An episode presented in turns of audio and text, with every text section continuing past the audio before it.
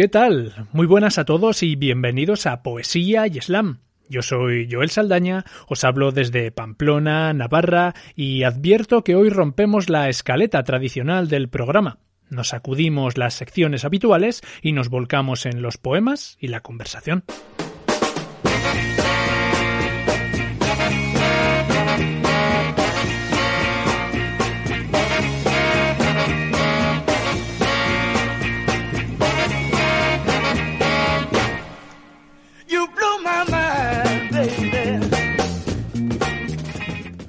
¿Qué tal? Muy buenas a todos y bienvenidos a Poesía y Slam. Yo soy Joel Saldaña y este es nuestro programa número 12.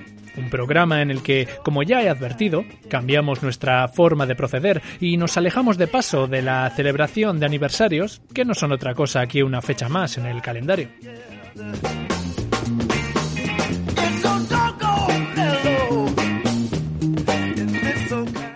Hoy más que nunca, los poemas y las palabras coparán este podcast, pues traemos las recomendaciones de algunos de los slammers que hemos ido conociendo a lo largo de los 11 programas anteriores.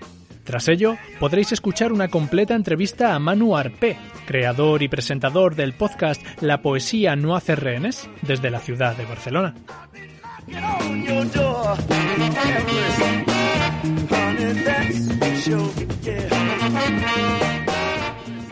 Bien, pues sin más explicaciones que dar, aquí comienza el duodécimo episodio de Poesía y Slam.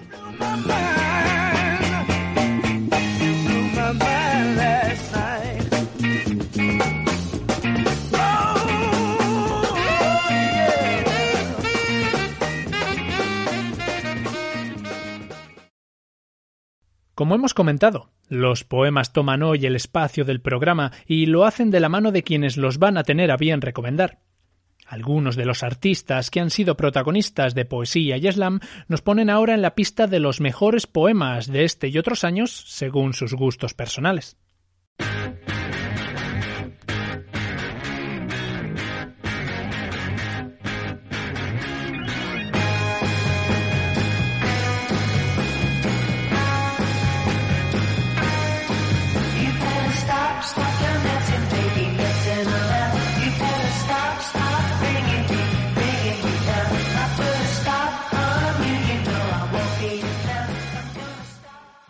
La primera en recomendarnos un poema llegó temprana a ser nuestra slammer de cabecera, pues Adriana Bertrán ya asomó sus versos en el segundo episodio de Poesía y Slam.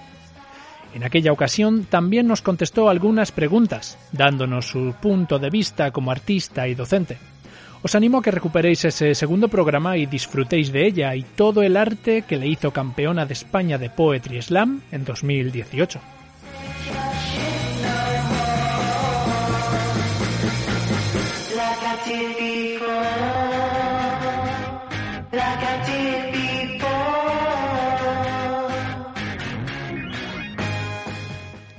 Hola, soy Adriana Bertrán y yo soy muy fan del Poetry Slam de Santaco, que está en Santa Coloma de Gramenet, que es una población en la zona metropolitana de Barcelona. Y mm, es un slam que hace un par de temporadas retomaron eh, los slammers Pavlovsky e Isa García y que tienen ahí un equipazo muy potente. Y quería recomendaros este poema de Laura Art, que me gusta especialmente por cómo usa como la rima sonante para dar estructura al poema, pero de una forma que a la vez es sutil, pero, pero efectiva también. Y además creo que, que tiene una voz como muy suave y muy acorde con también el tipo de imaginario que está desarrollando en el poema. Y nada, espero que os guste.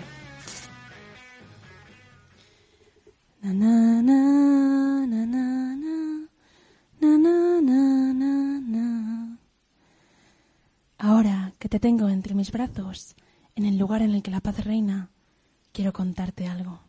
A ti nunca podría mentirte. Las noches son frías porque la nostalgia vive en ellas. Durante el día las bombas no suenan porque el mundo aparta la cabeza. Las voces de algunas madres ya no tararean nanas, sino aullidos que buscan el latido de niños náufragos de sus pestañas.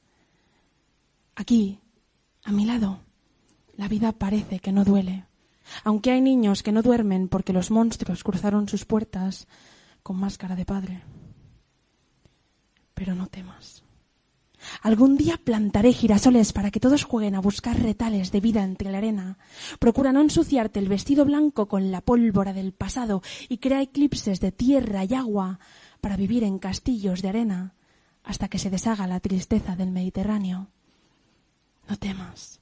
No temas porque el miedo que paraliza los actos es sólo la afótica zona en la que las raíces que plantas perecen y nadie debería usarlas para alambrarte las piernas para que caigas de bruces al agua oscura del lago inmóvil. Y es que el tiempo es un río imparable que va a envolverse en tus leónidos rizos para que nades descalzo y sientas el torrente del llanto huyendo entre tus manos. Quiero que crezcas a salvo de la oscuridad que aguarda la noche, que los relámpagos sean laberintos de escape llenos de luciérnagas. Crece, crece y desea volver a ser niño sin raíces para regarlas de nuevo y que te crezcan las plumas en la llama, en la yema de los dedos. Temo el día en que me mires, con tus ojos grandes y tus bucles heredados, y con tu voz de girasol sediento por entender los ciclos lunares me preguntes, Mamá, ¿cómo se puede ser feliz? Y yo mirarte, queriendo sembrar verdades en el campo de nuestro hogar, sin que veas el mundo desde los ojos de un cuervo al que no le enseñaron a volar más allá de la carroña. Y es que, cariño, a veces la felicidad se esconde como la voz de los árboles entre el viento. Basta con quedarse en silencio y escuchar como la vida canta. Mientras tanto, na na na na na na na na na escucha esta nana y duerme pequeño. Na na na na na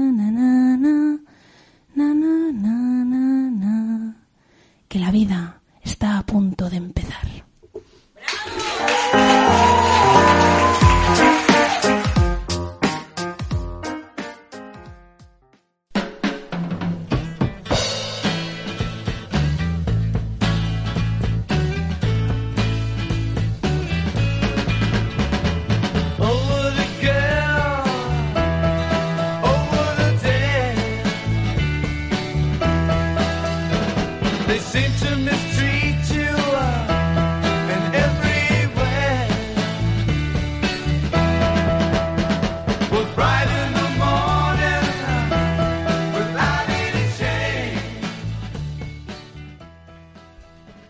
En el tercer episodio, el circo apareció en nuestro podcast de la mano de Nebur Frick, el campeón de Valladolid y maestro de ceremonias del último campeonato nacional que se disputó en su sede de Pucela. Hoy Nebur vuelve con nosotros para recomendarnos un poema contundente, agresivo, incómodo, especial. Con ustedes, Nebur Frick.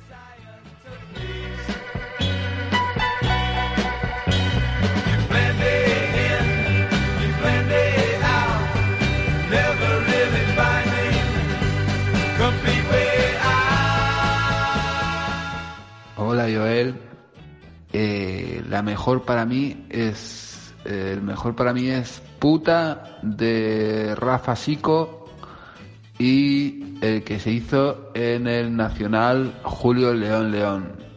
Estos dos son los que más recuerdo y si son los que más recuerdo es porque son de los que más me molan.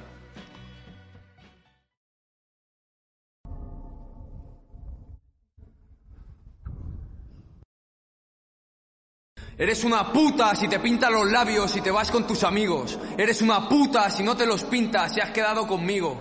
Eres una puta si no te pones sujetador y sales a bailar. Y eres una puta si te pones uno que sea push up. Una puta si vas demasiado tapada. Una puta si te pegas el lote. Una puta si estás demasiado delgada. Y una puta si llevas puesto el escote. Eres una puta cuando se te notan los pezones. Una puta cuando vistes como quieres. Una puta si llevas puesto los tacones. Eres Eres una puta si no aceptas o si aceptas mis perdones. Eres una puta que va buscando polla porque lleva encima los condones. Eres una puta si disfrutas del sexo, del placer su fruto. Eres una puta si no me la chupas y una puta cuando dices te la chupo. Una puta cuatro patas, una puta si no bebes, una puta de cubatas. Una puta si bailas conmigo pero luego dices que no quieres. Eres una puta, una puta reprimida, una puta que disfruta de su vida. Una puta si eres inteligente y me dejas absorto. Eres una puta con el pelo largo y una puta con el pelo corto. Una puta si no sales porque cuidas de tu abuela y una puta si sales y tu alma vuela. Una puta si lees, una puta si vas sola, una puta que tiene novio y una puta con fregona. Una puta si no te depilas y una puta si te depilas mucho. Una puta abogada de mierda que debería estar cogiendo un mocho. Eres una puta y reputa por mucho que resuene. Eres una puta lesbiana de mentira a la que le hace falta un buen pene. Eres una puta negra de mierda que no sabe español. Y eres una puta la que han violado por haber bebido mucho alcohol. Eres una puta y el machismo me da igual. Eres una puta enferma del sistema porque eres una puta transexual. Eres una puta que sigue viva aunque le cueste coger aire. Eres la puta a la que mato, porque si no eres mía, no eres de nadie. ¡Puta! ¡Puta! ¡Puta! ¡Puta! Soy el putero que más paga para oír más fuerte tus voces. El putero con una doble vida que nadie conoce. Soy el putero que te folla mientras tus hijos crecen. Follada por futbolistas, estudiantes, obreros, militares, abogados y por jueces. Soy el putero que te folla aunque yo esté caliente y tú estés fría. El putero que te hace tener pesadillas cuando consigues dormir algún día. El putero con familia, el putero que te droga, el putero que por mis filias paga para que te pongas soga. Soy el putero que supuestamente huye de la soledad. Soy el putero que paga el doble por una de menor de edad. Soy el putero que paga un producto y no un servicio solo con el poder del dinero. Soy el poema que viene a poner pelos para cambiar hijo de puta por hijo de putero.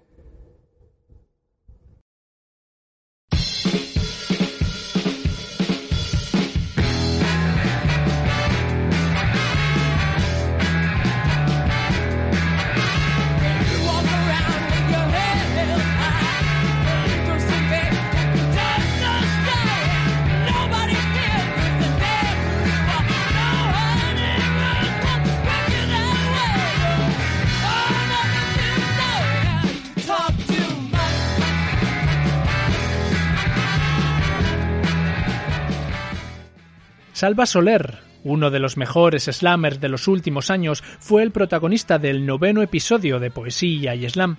Un torrente en el escenario, una metralleta de palabras que nos recomienda en esta ocasión a un rival y amigo, otro animal del verso declamado, el actual campeón de España de Poetry Slam.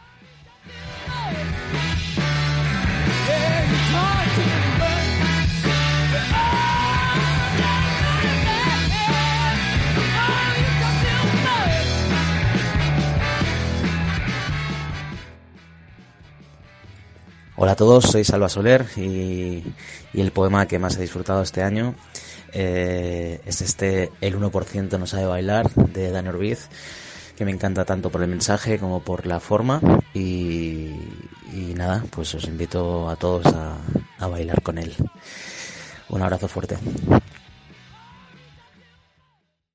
Un 1% de la humanidad tiene sometido mediante coacción al 99% restante. Y eso es porque ese 1% tiene apretados dentro de su guante todos los recursos que nos dan la vida. Y así los explota y los dilapida, logrando con eso que el resto del mundo se muera de hambre.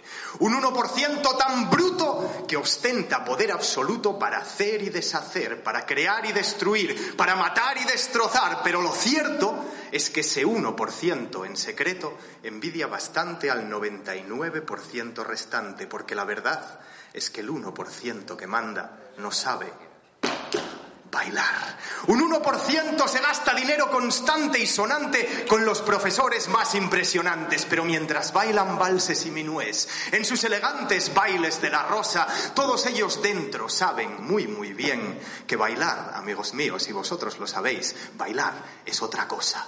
Bailar es la afrenta del paso adelante cuando la tormenta nos pinta peor, cuando la aplastante fuerza de este mundo nos quiebra la espalda con su mal humor. Bailar es lanzarse, obviar el cansancio, soltar el embrague de este bugalú y abrazar el ritmo sabiendo muy dentro que ningún tirano, banquero, mangante, por mucho que pague, lo hará Bailar como baila el eterno vencido, el muerto de hambre de alas en los pies, como baila aquel que solo tiene aire y del mismo aire se lanza a través, sabiendo ese trozo de mierda que baila, más mierda que es libre y eso es lo que hay, libre de apariencias y libre de estilos y de macarenas y de Gangnam Styles. Bailar como bailas tú cuando estás solo y nada te importa pues nadie te ve, como baila ella cuando el dolor corta y hay que huir del llanto en un salto de fe, como hacemos todos, aunque en nuestra danza no quede esperanza, pero nos da igual, con miedo y con hambre, pegados al alma, pero con el placer de saber que al final el 1% que domina el mundo, perdido en oscuros sueños de poder, cultiva diamantes regados con sangre, pero nunca, nunca podrá poseer la sensación pura de andar el alambre, sintiéndose grande como el mismo Dios y mover el culo igual que un gigante, como si la falsa guitarra de aire pudiera partir a la injusticia en dos y en salto vibrante lanzarse al vacío y sentir que vuelas, que puedes. Y así, frente a la sonrisa cortante del mundo, bailar aunque duela, bailar porque sí, bailar ante horribles rescates bancarios, despidos masivos, privatización, ante antidisturbios, ante muertos vivos, patíbulos, campos de concentración, bailar ante ira, soberbia, avaricia, mentira, injusticia, violencia, crueldad, bailar ante guerras, hogueras, prisiones, bailar ante balas, gases, explosiones, masacres en nombre de la libertad, bailar aunque puedas, bailar aunque duela, y que cuando llegue el puño certero del mundo que te deje cao, decirle contento al 1%, aquí estoy, chavales, venid a quitarme todo lo bailado. Muchas gracias.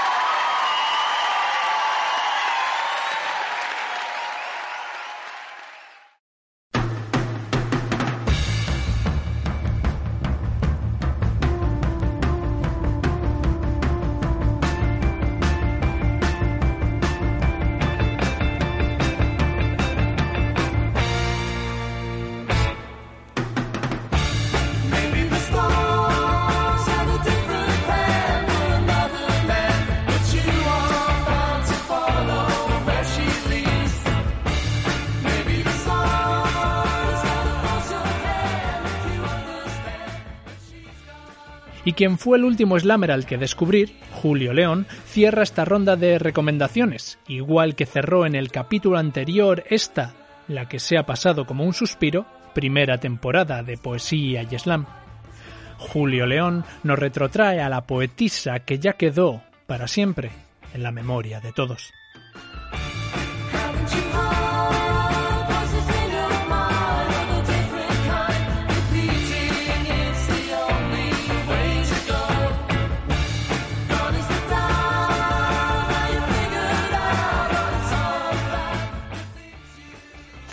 Pues me gustaría recomendar un poema de alguien muy especial que también que también estuvo en el circuito del slam y, y que bueno se ha convertido en una persona eterna que es Gata Katana.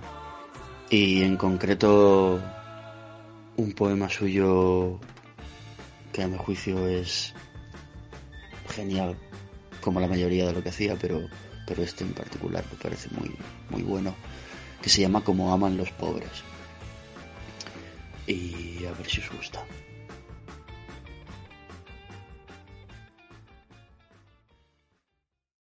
No aman de igual forma los ricos y los pobres.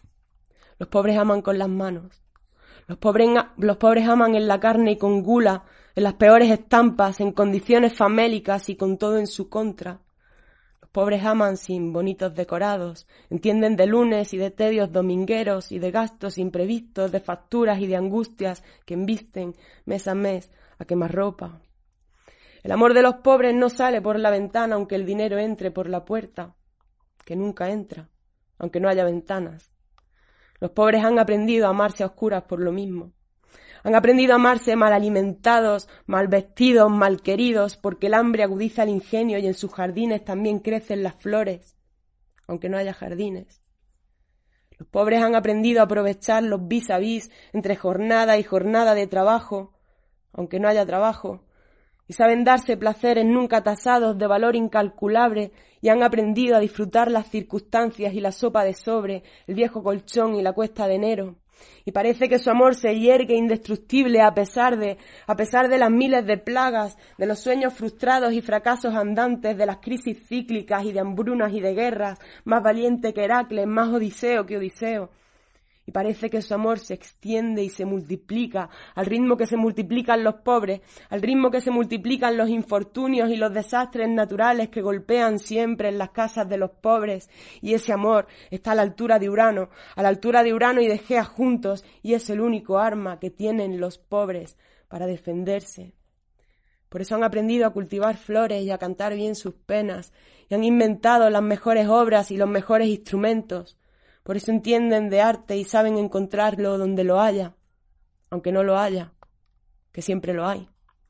Y han aprendido a aprovechar el carisma y la jerga y a escribir poemas inmortales sobre amores complicados y saben de cosquillas y saben de boleros y saben de desnudos y de darlo todo, que no es más que lo opuesto, las manos y la lengua, la forma de otear al horizonte y los cánticos en contra del patrón. Yo solo sé amar de esta manera.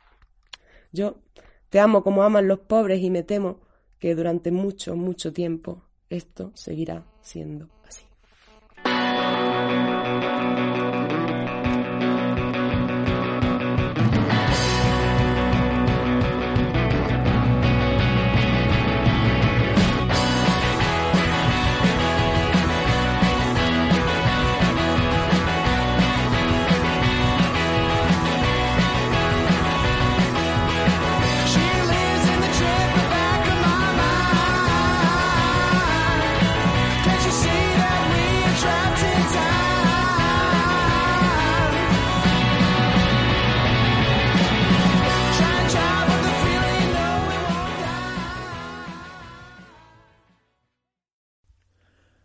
Bien, y llegamos al grueso del episodio de hoy.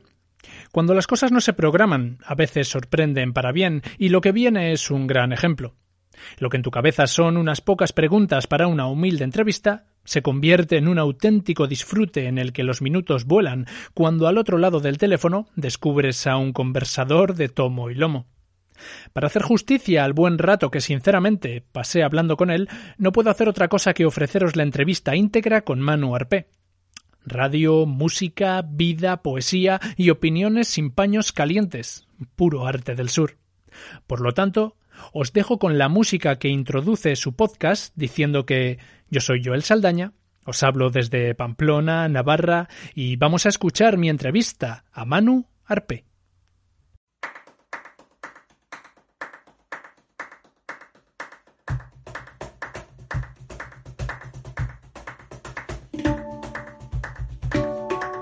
Unos creen que les gusta la poesía, pero no soportan el vértigo de asomarse al propio abismo que les muestra.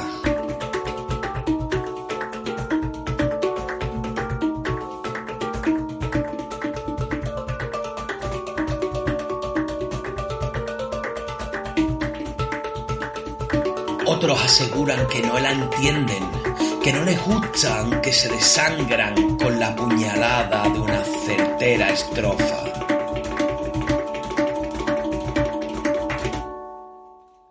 La poesía no hace rehenes. Bien, y continuamos en Poesía y Slam con un, un invitado al otro lado de la línea telefónica. Tenemos a Manu Arpé, gaditano afincado en Barcelona, creador y presentador del podcast La poesía no hace rehenes, el que es sin duda uno de los mejores títulos que yo haya escuchado. Poeta, músico, animador sociocultural, artista. Manu, ¿qué tal? ¿Cómo estás? ¿Qué tal, Joel? Gracias, gracias por la presentación. eh, ha sido bastante descriptiva para bien. Muy bien, mira, pues me puedes decir con qué te identificas más de esos, de esos apelativos, de esos títulos. Pues eh, es que creo que soy todo. O sea, no, no podría decirte, porque va un poco según me, según esté yendo mi vida, como me encuentro de ánimo. Hay épocas que soy más bajista, otras que soy más poeta, otras que soy más animador porque es mi profesión, pero hay veces que lo haces por dinero y otras que, que te implican más. Sí. Es un poco según te vayas encontrando en la vida, eres un poco más un- una cosa u otra. Pero en definitiva, todos esos son el Te mismo. Anuar. Te englobas ahí, muy bien. Eh, como decimos, eres el creador de la poesía No hace rehenes. Cuéntanos cómo nace este programa, porque creo que era en principio una sección dentro de un programa musical. ¿Qué podemos encontrar en él y cómo nace? Correcto, pues mira, eh, el- la sección nació por un poco de manera fluida, pero pa- para ser justo fue un encargo de, de mi amigo Vince Canalla, que es con el que compartí banda en Yellow Rocks, que tenía un programa de, tiene un programa de, de radio mm, vía internet que se llama Musical Estrés. Y bueno, por el tema de- del coronavirus y todo eso, sabiendo que yo trabajaba en sanidad, pues me, me entrevistó para, bueno, hablar un poco de cómo veía la situación, hablamos de poesía, hablamos de música, y me propuso crear una sección de poesía porque es algo que él siempre había, le, le había gustado tener en su programa, pero nunca había fluido y mira, y me lo propuso y no dudé. Lo que pasaba que, claro, eh, entrevistar a un poeta para mí es apasionante, es decir, mm, de 20, 30, 40 minutos no bajaban las entrevistas y eso Claro. para un programa, claro, para un programa musical en directo era muy largo y entiendo que para quien no le guste la poesía o no o tampoco le, le interese mucho, 30 minutos de entrevista puede ser demasiado. Sí, le podía cortar, le cambiar el ritmo al, al programa en sí, ¿no? Exacto. Entonces lo que decidí, y, y después se lo, eh, se lo expuse a Vince, Canalla, y sí, sin ningún problema.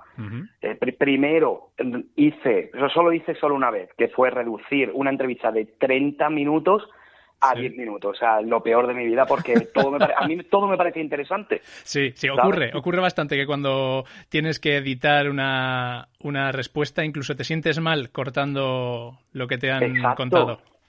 Porque además es que, claro, yo ya 30 minutos editado, pero porque lo que era la entrevista, grabarla, eh, a- eh, conversaciones de una hora hablando de poesía. Entonces, ya reducir la media hora era bastante puñalada.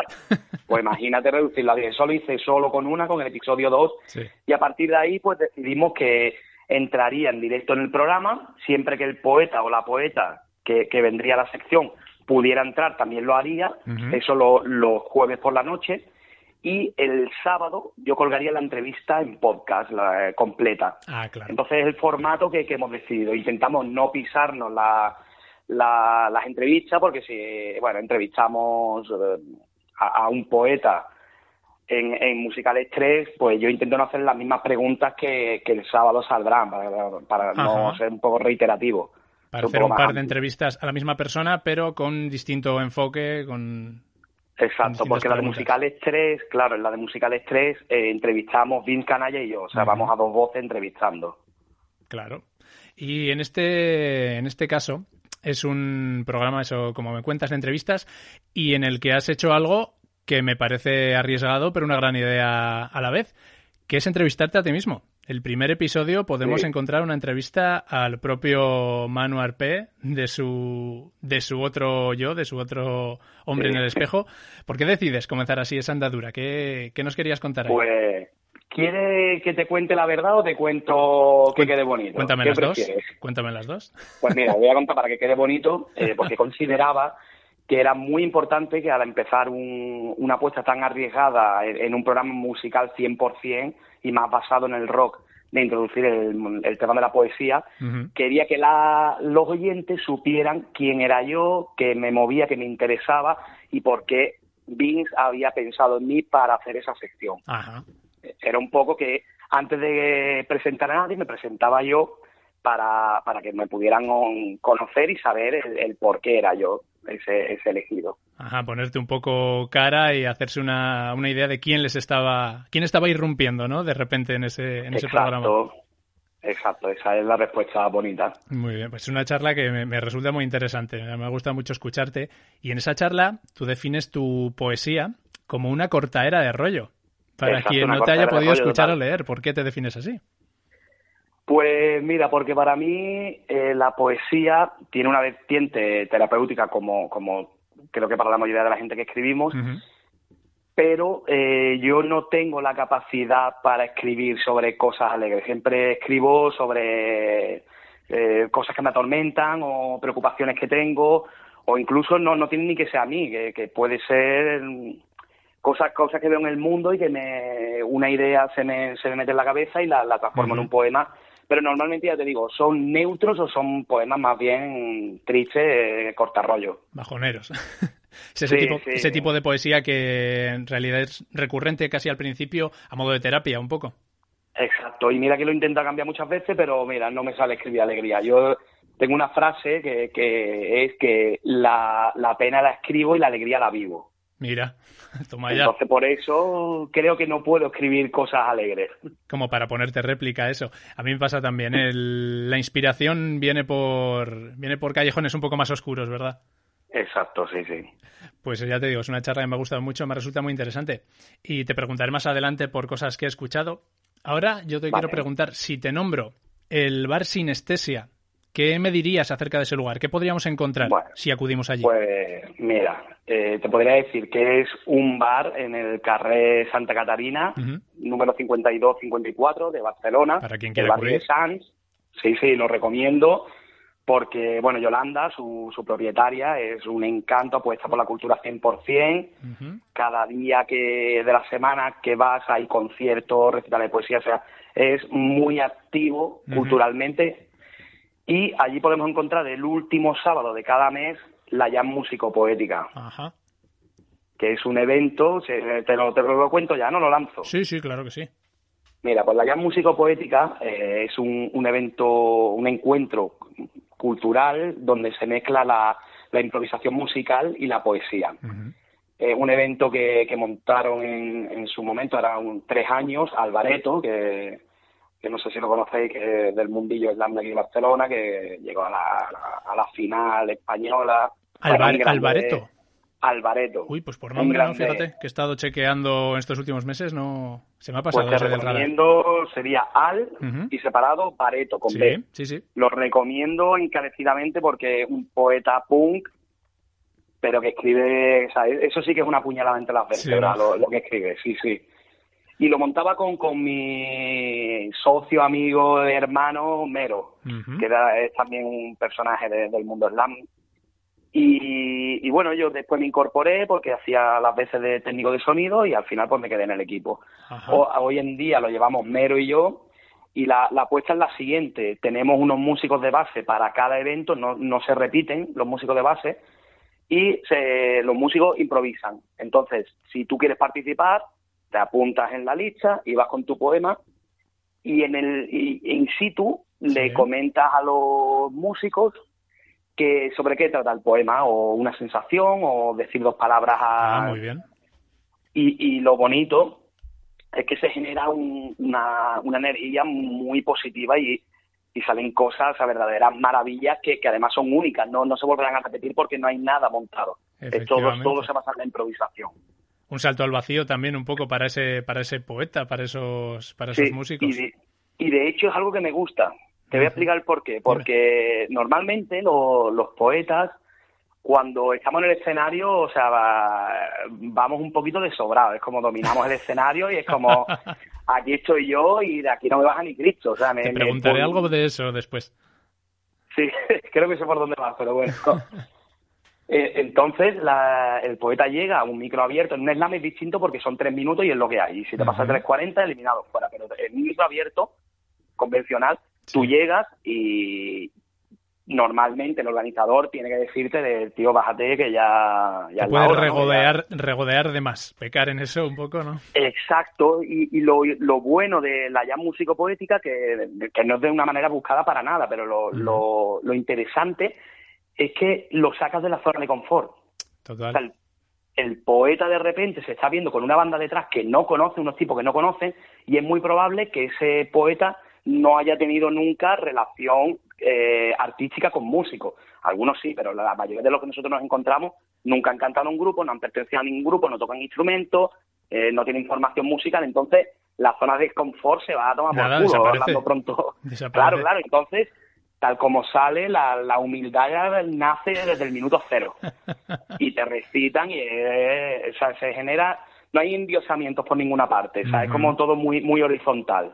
Ajá, se convierte en una, en una cosa, eso es lo que dices, en el que todos valemos lo mismo y ahora ese texto que tenías tú muy bien hilado, defiéndelo ahora con esta melodía detrás.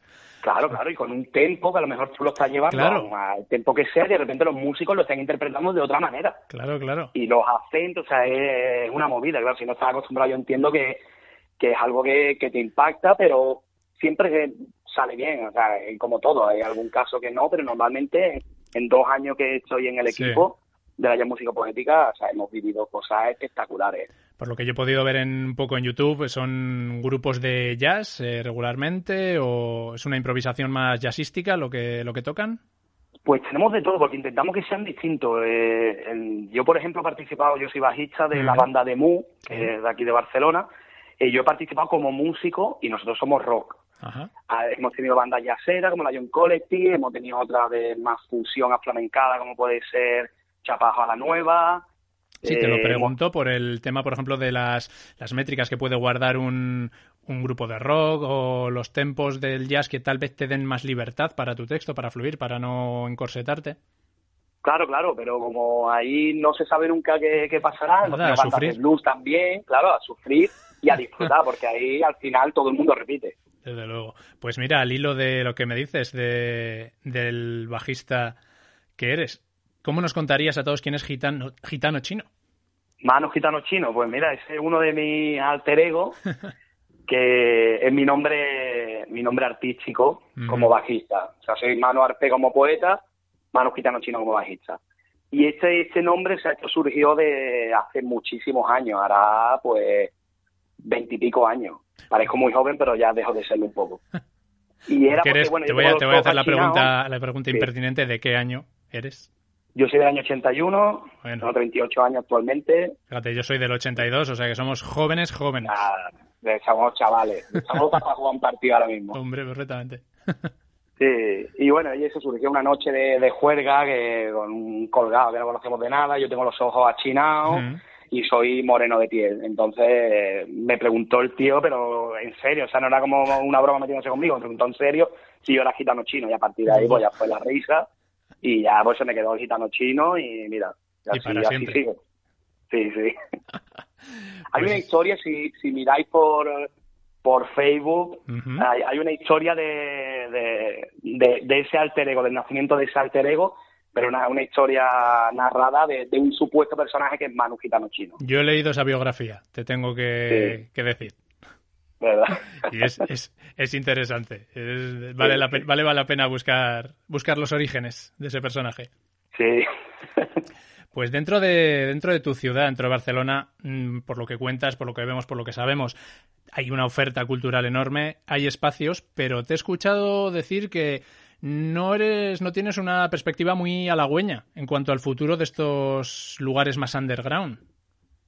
Exactamente, aquí en Barcelona estamos teniendo un problema, no, no sé en otros sitios, porque no, no me muevo mucho de, por, por temas familiares, laborales, no me muevo mucho fuera de lo que es Barcelona y aquí me cuesta moverme un poco, pero aquí en Barcelona estamos sufriendo una, una presión turística y de gentrificación, eh, pero brutal, y entonces muchos locales primero están desapareciendo porque, porque no pueden asumir los costes de, de los alquileres, porque bueno, eso en Barcelona se llevamos, yo llevo 10 años en Barcelona y, y es una escalada pero espectacular a nivel de precio, el tema de normativa también, a los locales les exigen muchísimo más eh, medidas que a lo mejor a otros sitios más grandes son un poco más relajados Sí. con ellos. Eh, el tema de subvenciones, pues ya- si, si sacamos, por ejemplo, sitios como Sinestesia, que es un, es un bar privado, aunque apoye mucho la cultura, pero bueno, sacando este tipo de lo que son asociaciones, como puede ser Cronopios o Sky. Poetic, Es- eh, el- el tema de subvenciones no llega, o sea, son ridículos, o sea, una subvención de 5.000 euros, o sea, para un local. Ujú. Grande. Eso te que quería preguntar porque te he visto, te he visto en vídeo recitando en Spy Poetic. Eh, aquí en Poesía y Slam hablamos sobre Spy Poetic. Hablamos sobre el crowdfunding que prepararon. No sé si Sí. estás al tanto de cuál es su situación ahora, porque la última vez que yo hablé con ellos estaban al borde de- del cierre. Pues hasta donde yo sé, eso te lo podrán contar mejor, pero yo como, como, como poeta que disfruta de sus eventos y los que acude. Eh, bueno, ahora está todo un poco parado, se hace Sí. todo vía, vía internet, pero ellos estaban eh, realizando eventos en, en el atelier Whale, que está por, por allí por las Ramblas, y en el... Ay, el otro nombre no, te mentiría. eh, Sí, pero se, había- se habían movido. Estaban, tenía yo entendido que estaban buscando otros espacios, tal Sí, vez lo que ah, dices, entonces- más, más sostenibles. Claro, bueno, y, y que son espacios que al final no gestionan ellos, ellos son ahora, eh, eh, al menos en hasta donde yo sé, ¿eh? siempre, Sí, que sí. si, si me están escuchando, que no somos penas, que No, les he, muchísimo y les he escrito y estoy, estoy esperando que me actualicen la situación. claro, hasta donde yo sé, están como gestores culturales, estuvieron en Oraclas Teatra también, y creo que están viendo a ver dónde pueden Sí, situarse físicamente. donde Ahora- afincarse otra vez. Exacto, ahora van gestionando otros otros espacios, o sea, no, no totalmente, pero sí tienen sus pequeños huecos donde la gente que, que amamos y disfrutamos de Spy Poetic podemos acudir, como ya te digo, puede ser el, el atelier del web. Sí, totalmente. Al final, eh, y es una pena porque, fíjate, yo, por ejemplo, en Pamplona, eh, los eventos en los que hacer micrófonos abiertos y así están contados con los dedos, pero me doy cuenta cuando investigo y hablo un poco con los slammers, con los poetas, que Madrid o Barcelona tienen gran cantidad de espacios autogestionados en los que se hace Sí. arte underground, pero se encuentran con el contrapunto de que son prácticamente expulsados por su propia por su propio ayuntamiento, por su propia comunidad, se les ponen mil trabas y ciudades que deberían ofrecer tanto mainstream como underground se les están se les están borrando, como la Ingobernable en Madrid, por ejemplo, sitios au- autogestionados Sí. que tienden a desaparecer. Exacto, bueno, y, y estamos hablando de aquí en Barcelona de lo, de lo que hemos hablado es de los más o, o los, men- o lo, lo- lo menos underground dentro de los underground. Sí, o sea, si ya miramos espacios underground, o sea, pero eso siempre ha pasado, como en tema de ocupas Sí, bueno, autogestionadas. eh, Gasteches Bueno, aquí en. País Vasco y demás, claro. Sí, sí, eso es una cosa de derribo y un, un acabar con ellos. Y en Barcelona acabaron con todas ellas, van naciendo y van acabando, pero están yendo como mucho más profundo. Al final, el arte siempre es subversivo, siempre el arte Sí. que no está controlado por los poderes es subversivo y no, no lo pueden permitir. Y aquí en Barcelona es bastante decepcionante tener un, un ayuntamiento que supuestamente Claro, eso te iba a debería decir. apoyar la cultura. eh, sí, sí, para mí me parece muy decepcionante. Que esto te lo haga Convergencia, te lo haga el PP, Ciudadanos, Ujú. PSOE, Te lo pues tú puedes decir, bueno, me lo espero, pero la verdad que en ese sentido a mí personalmente eh, Barcelona en común me, me ha decepcionado muchísimo. Sí, sí, lo, lo- lo he oído unas cuantas veces. Pues para volver a temas más, más agradables, aunque estos también haya que abordarlos de vez en cuando, si te parece, recítanos ahora un- uno de tus poemas antes de continuar. Venga, pues mira, voy a hacer uno que, que se llama Lexirragia. Eh, yo me, me suele gustar bastante inventar palabras. Ajá. Entonces, lexirragia para mí es una es desangrarte a través de la palabra. Es el motivo de por qué escribo. Entonces, bueno, pues eh, explico un poco el por qué escribo. Ajá. Así que si quieres lo lanzo. ya. Adelante. Cuando de presente sangro, suturo mis heridas con bolígrafo, tinta, palabras y sueños. Doy cabezazos a presente de subjuntivo desde tiempos pluscuamperfectos. Aunque el futuro puede ser simple, siempre me lamento en condicional compuesto. Por eso escribo, como imperativo autoimpuesto, buscando quebrar la tiranía de tiempos verbales porque es como abrirse el pecho con tus romas uñas, rebuscar la negrura y estirparla. Para evitar naufragar en el mar viscoso y gris que puede ser el inerte ahora, me ato a la líquida solidez de la tinta. Crucifico mi seso con clavos de grafito. Transfusiono mi pena mediante la herida abierta del bolígrafo.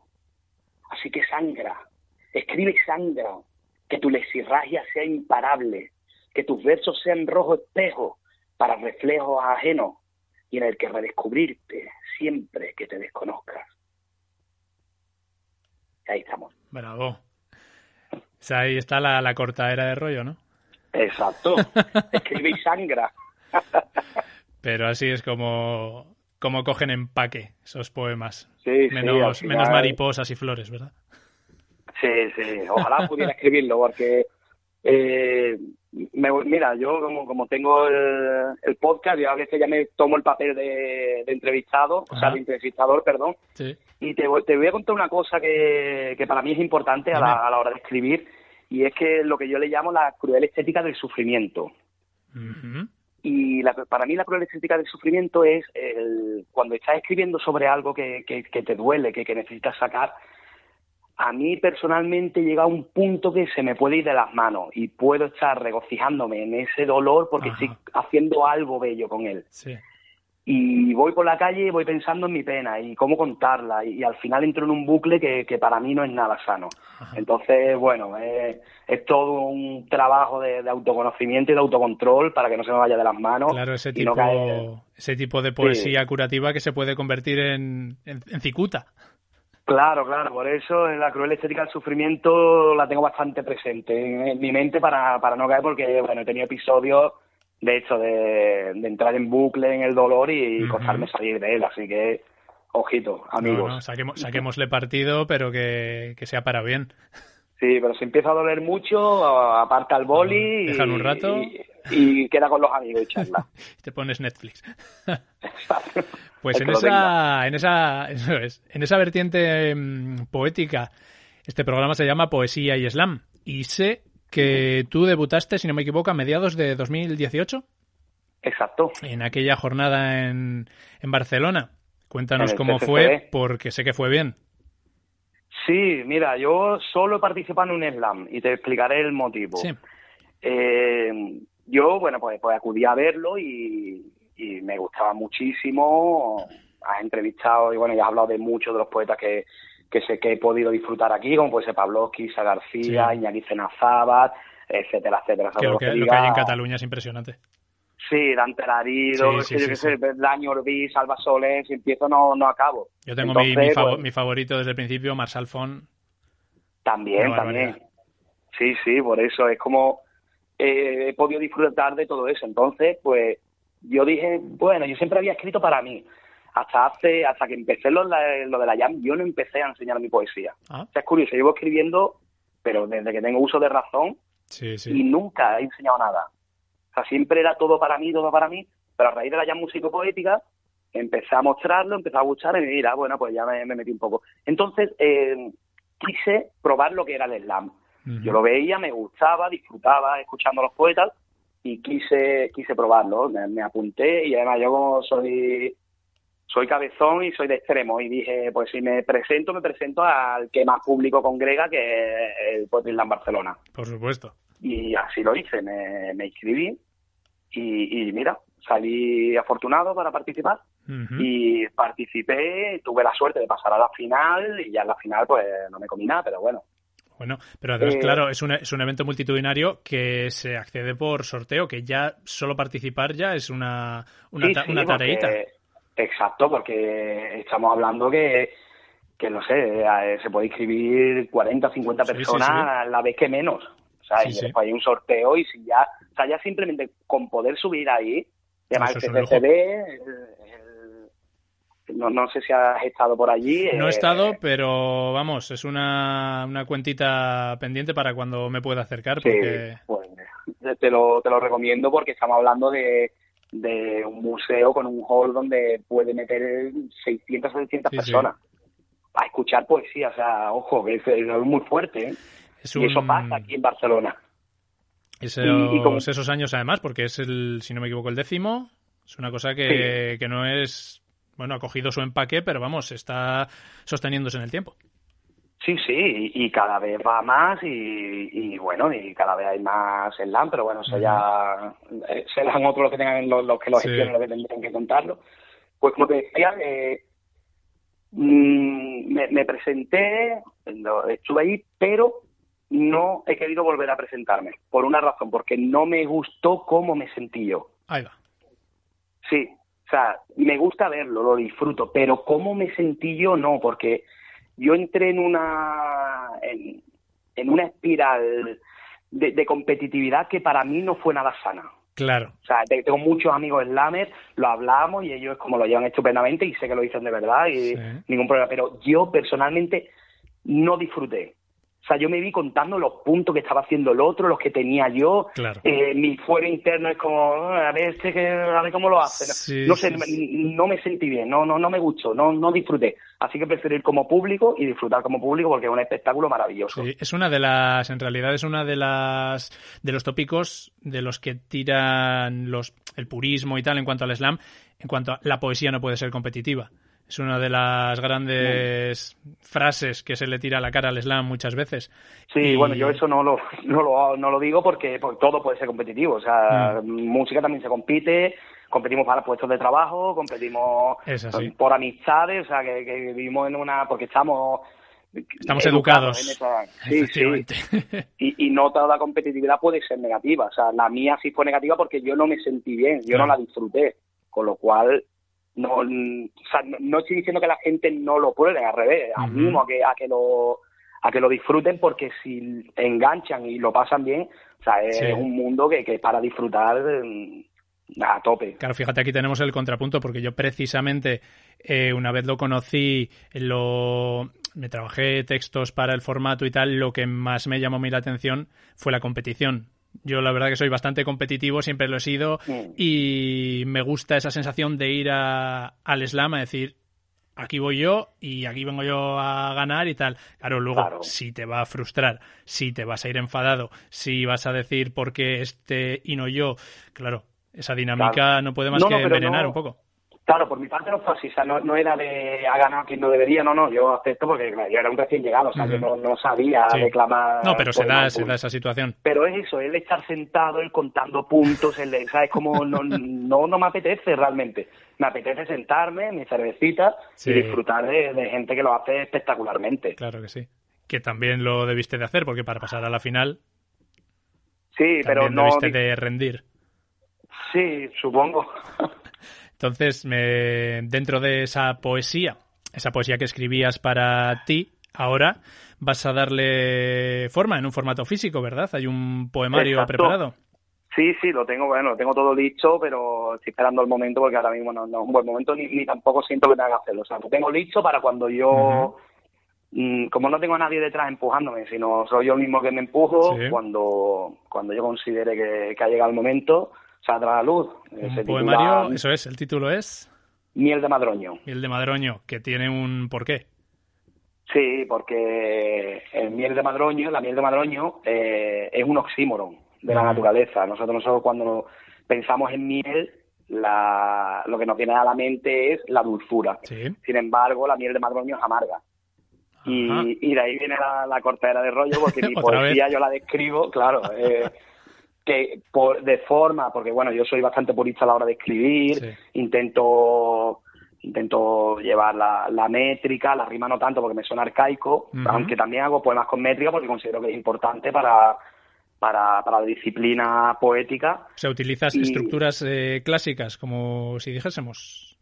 No tienen por qué ser clásicas. Por ejemplo, después leeré un poema que se llama Ujú. Morietur, que aquí hago, o sea, voy alternando alejandrino, heptasílabo, alejandrino, heptasílabo. Es como, bueno, voy jugando. Bueno, para quienes escribimos más libres, lo consideraremos clásico en este, en este caso. Vale, pues entonces sí, escribo más clásico. aunque, ta- aunque también tengo poemas que no, que no me fijo en la métrica. Sí.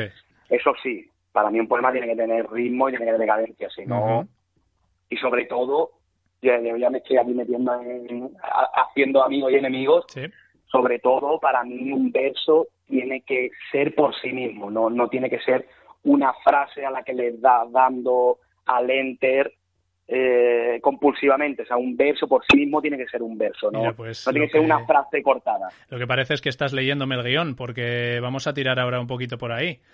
Venga, pues, por, por esas discusiones que te he escuchado que gustas de tener eh, Sí. después de los shows, discutiendo qué es poesía, qué no es poesía. En este caso, mira, en el caso en el que me estás hablando de es utilizar alejandrinos, utilizar eso es poesía eh, canónica y no se puede discutir. Pero claro, ¿cómo diferenciamos en un verso libre, en, es- en esa forma de escribir, tal vez frase enter, frase enter, qué es poesía y qué no? ¿Cómo le ponemos la- la- el cascabel a ese gato? Claro, es- esto evidentemente, queridos oyentes, esto es mi opinión personal, que no vale absolutamente para nada.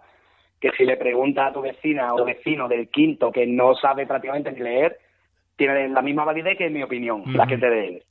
Pues mira, para mí poesía eh, tiene que tener eh, una, una cadencia y un ritmo, eso es básico.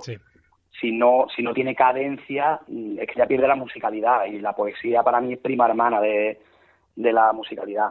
De hecho, son prima hermana o casi hermana. Uno es a través de, de, de instrumento y el otro a través de la voz. O sea, es como cantar pues por la otra hermana. Claro. Tres hermanas son.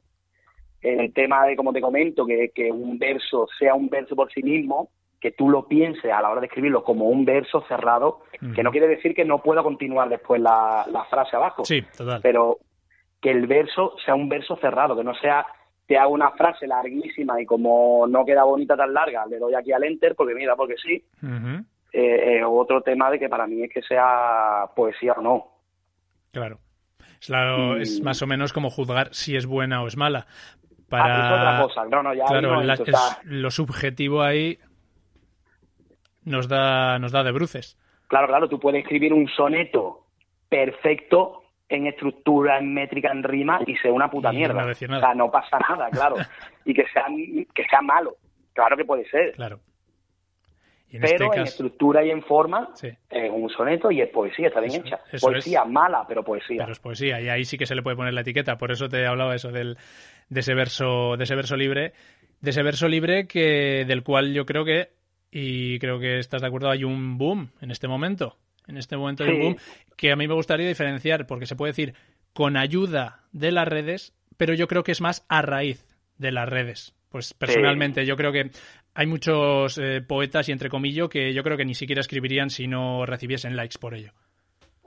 Exacto, y bueno, hay gente que, que escribe y, y no sabe escribir. Mm. O sea, de, si yo te, eso reitero, mi opinión personal. Sí, sí, si yo te total. cuento, Joel, hoy he ido a trabajar en moto, me he parado en un semáforo en rojo, se me ha parado al lado, un policía me ha mirado, lo he mirado y he seguido, eso para mí no es poesía. O sea, Mm. si lo cuentas así, no, porque no hay una, no, no hay recursos estilísticos. También es muy importante, se me olvidaba antes, el uso de recursos estilísticos, de, de figuras retóricas. Un poquito de, de trabajo detrás de ese texto. Sí, sí.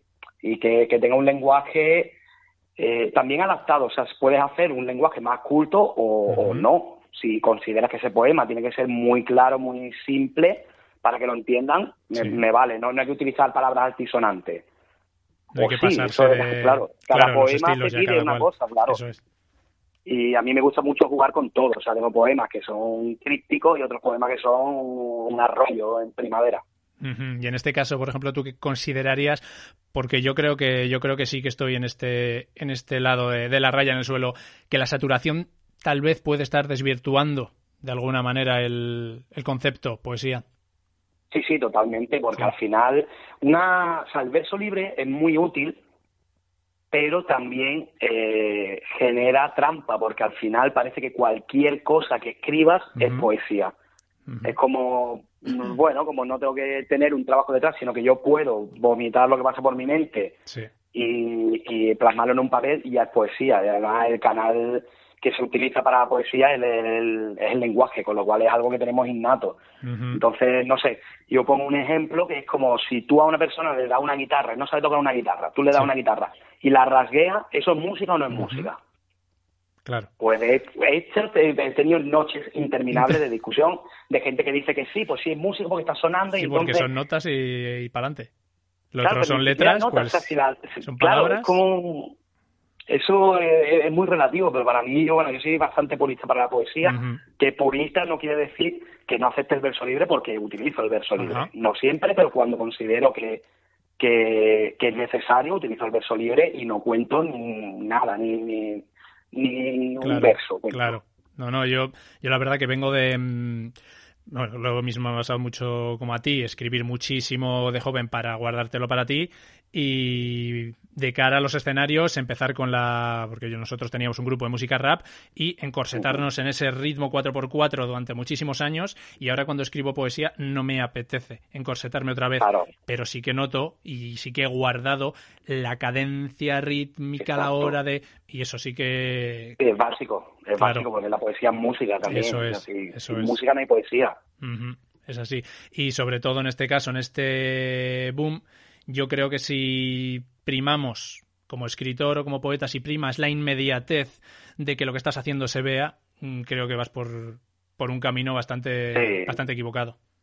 Sí, también otro de los problemas es que hay más poetas que lectores Totalmente. de poesía. Y hay más poetas que no leen poesía que, que poetas que lean poesía.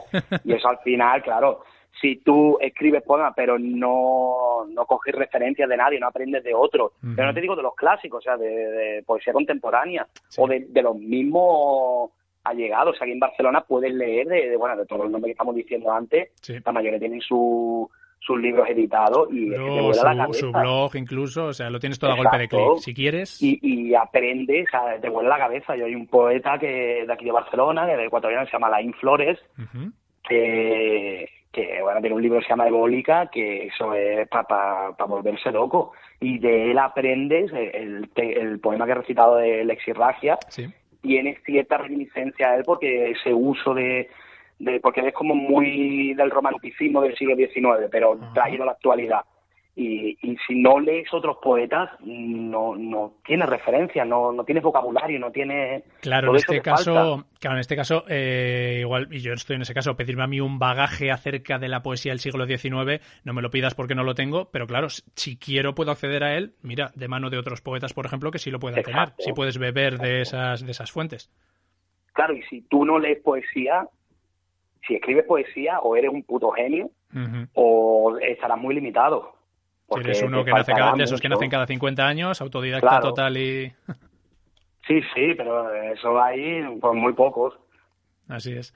Es el, lo, que te, lo que te comentaba, esos. Porque yo siempre he sido, tanto en la música, yo por ejemplo, una vez hablando con amigos también acerca de música, y yo les comentaba, digo, si un grupo, actualmente de los muchos que hay, les dices que no pueden subir material a internet en tres meses, un porcentaje grandísimo dejaría de hacer música porque es que lo quieren ya, lo quieren ya. Claro. Quieren ese reconocimiento y quieren ese, ese like. Y yo creo que por eso muchas veces yo también, con mis 37 años, estoy ahora planteándome mm, juntar textos y hacer un poemario también.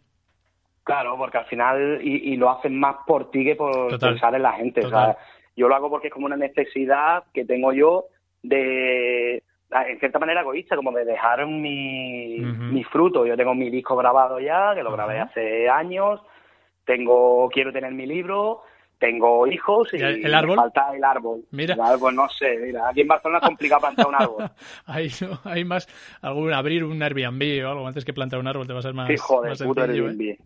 Airbnb. Sí, Pues no mira, sé, con- algo, me falta, me falta el libro, perdón, el árbol. El árbol, mira, yo el árbol lo tengo. El árbol lo planté de pequeñito, me faltan los niños, pero me parece que ya me voy a quedar a medio camino. Bueno, te Pues- lo presto un ratito si quieres. Mira, pues con esta reflexión vamos a tirar a un último, una última pregunta que te había comentado al principio. El- tenemos más gente que recita que gente que, que escucha. Y yo también muchas veces le he dado cuenta, le he dado vueltas a la cabeza de los que escribimos para recitar o escribimos y luego subimos para recitar. ¿Cuánto de ego y cuánto de generosidad tenemos en presentarnos ante unos extraños y tirarles ese, ese yo mime conmigo que hemos trabajado? Pues mira, para mí, particularmente, en mi caso, Mm. yo te diría que el ego es un 90% y la generosidad un 10%. O Bravo. sea, que el que sube a un escenario, Bravo. sube para que lo vean. Sea, y, decir- y no te digo un 100% porque, bueno, pues, pero sí, un 100%, ¿qué cojones? Sí, quien sube a un escenario es porque quiere que lo vean. O sea, el mundo no necesita lo que tú tienes que aportar. No somos tan especiales. Nadie O te ha pedido pero, nada. Claro, es como, mira, uno de los, de- de los temas, ya aprovecho para comentarlo, por, si alguien coge onda y, y recapacita. Una de las cosas que más me matan de los micros abiertos Sí. es la gente que llega, hace su música, su poema y se Y tira. se es, como, es como, tío, no, nadie te ha pedido que venga, no, no, el mundo no te necesita, es como si estás aquí para compartir, pero compartir no es lo que tú haces es dar, yo no quiero que des, quiero que compartas. Y, y eso es algo que me enfada bastante. Vengo, hago lo mío y me tiro. Es como, para eso no vengas, tío. Eso y en la es músico horror- horroroso. claro, la músico poética intentamos que no sea así. Si ya sabemos, tenemos, tenemos localizado Peña que hace eso, cuando se quieren apuntar es como, mira, si te vas a apuntar, por favor, quédate porque esto se trata de compartir. O no se le apunta el último, yo eso ya he visto hacerlo. Gente También, que, también. que gustaba de, de soltar lo suyo y, y hacer mutis Y pues bueno, pues vas a hacer lo tuyo, pero lo vas a hacer el penúltimo o vas a escuchar unos cuantos antes de, de que te Claro. toque a ti. Lo que pasa es que esa gente normalmente espera fuera, por lo menos a mí en Barcelona. Madre Esa mía. gente que, que, que solo hace lo suyo, espera fuera. Mía, tampoco, Pero hubi- bueno. tampoco hubieran dudado entonces a la hora de contestar esta pregunta, ¿eh? No, no, sí, seguramente te hubieran dicho que no, que todo lo contrario, que es Ah, generosidad vaya, pura. vaya, vaya. Yo no, yo te digo sinceramente, o sea, yo si me subo un escenario porque quiero gustar, quiero que me vean, quiero exhibirme, me gusta. Claro, creo Eh, que tengo algo que vale la pena. Claro, esa adrenalina que uno siente cuando le están viendo, cuando ve sonrisa, cuando ve ojos brillantes, cuando Sí, hombre, sí. eso da vida. Y conozco gente que son genios de la música, por ejemplo, que son incapaces de subirse a un escenario porque Pues, tienen un miedo escénico que no pueden con él, que se bloquean, que le, que le supera. Y quien no nos subimos porque nos gusta No es eso. y quien diga que no, claro. creo que miente. Claro, y a mí me pasaba, por ejemplo, cuando dejé, nosotros nada, éramos un grupito de aquí de Pamplona y bueno, hicimos algunos bolos y tal, cuando dejé de, de rapear y de subir al escenario y empezó a pasar un tiempo y un tiempo y un tiempo, eh, te lo pedía al cuerpo. Te apetecía, Claro, es una cosa sí. que si te gusta, te gusta. Y el slam llegó un poco en, para en ese momento salvarme un poquito de eso y decir, mira, puedo volver al escenario y puedo regodearme un Claro, poco en lo mío porque en realidad Sí. también lo quiero mostrar. Completamente, sí. A mí, a mí me pasó que cuando yo me bajé del slam, y ya te he dicho que, que para mí eh, interiormente la, la experiencia no fue muy gratificante, pero no, no problema del slam ni de poder ir a Barcelona, que, o sea, problema mío interno.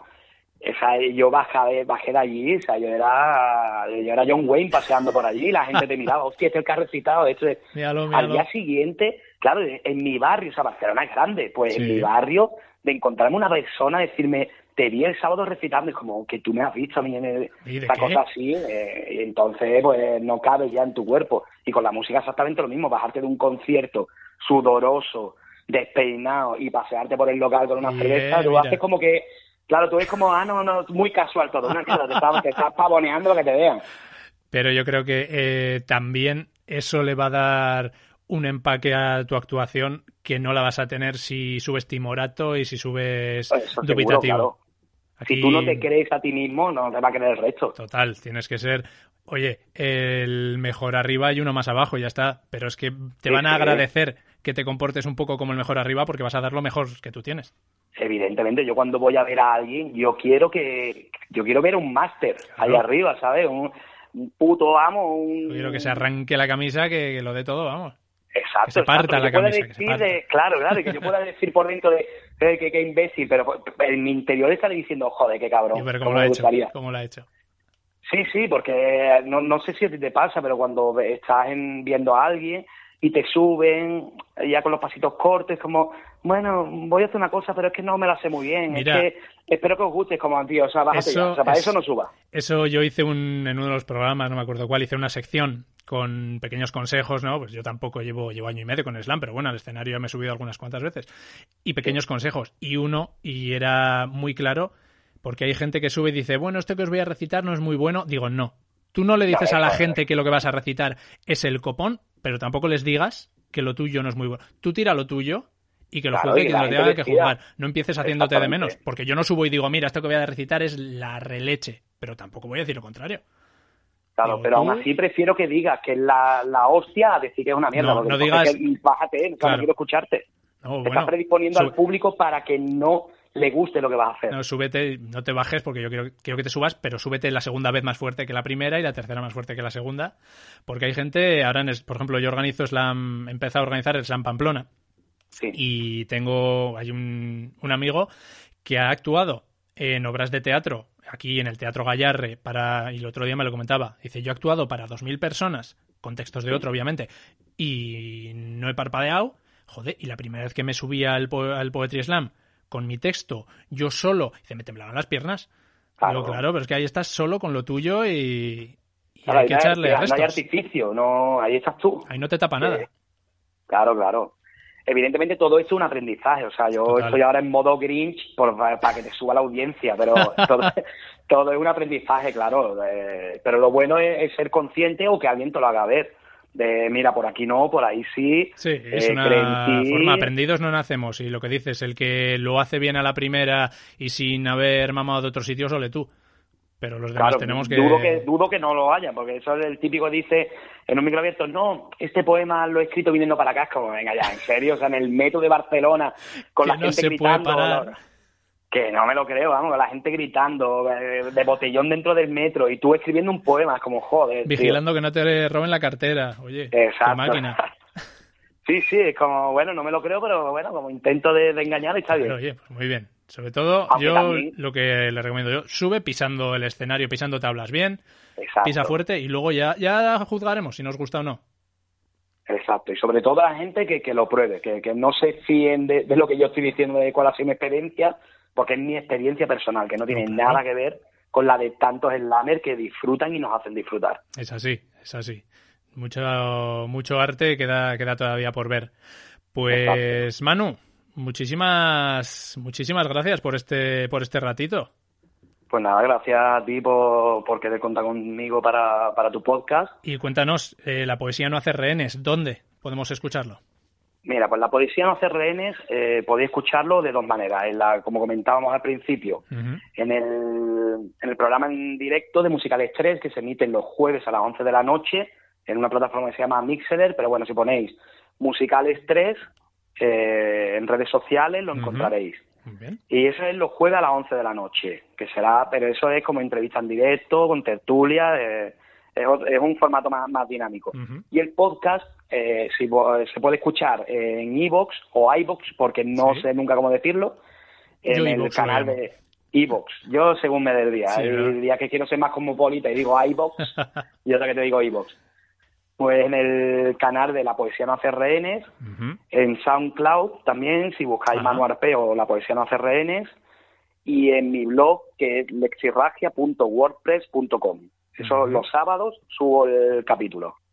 Muy bien, tenemos cuatro hasta el momento, ¿puede ser? Sí, tenemos cuatro y viene el quinto Muy bien. en marcha. Pues oye, para despedirte, creo que tienes otro poema por ahí, ¿verdad?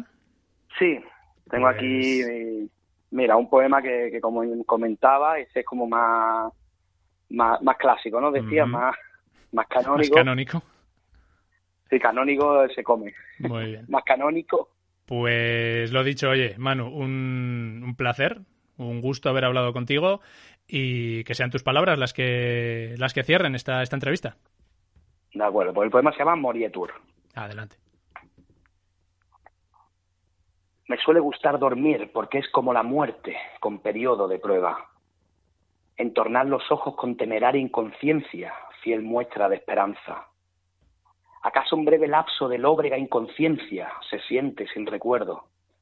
Apenas un esbozo, un repetido ensayo del vital apagón.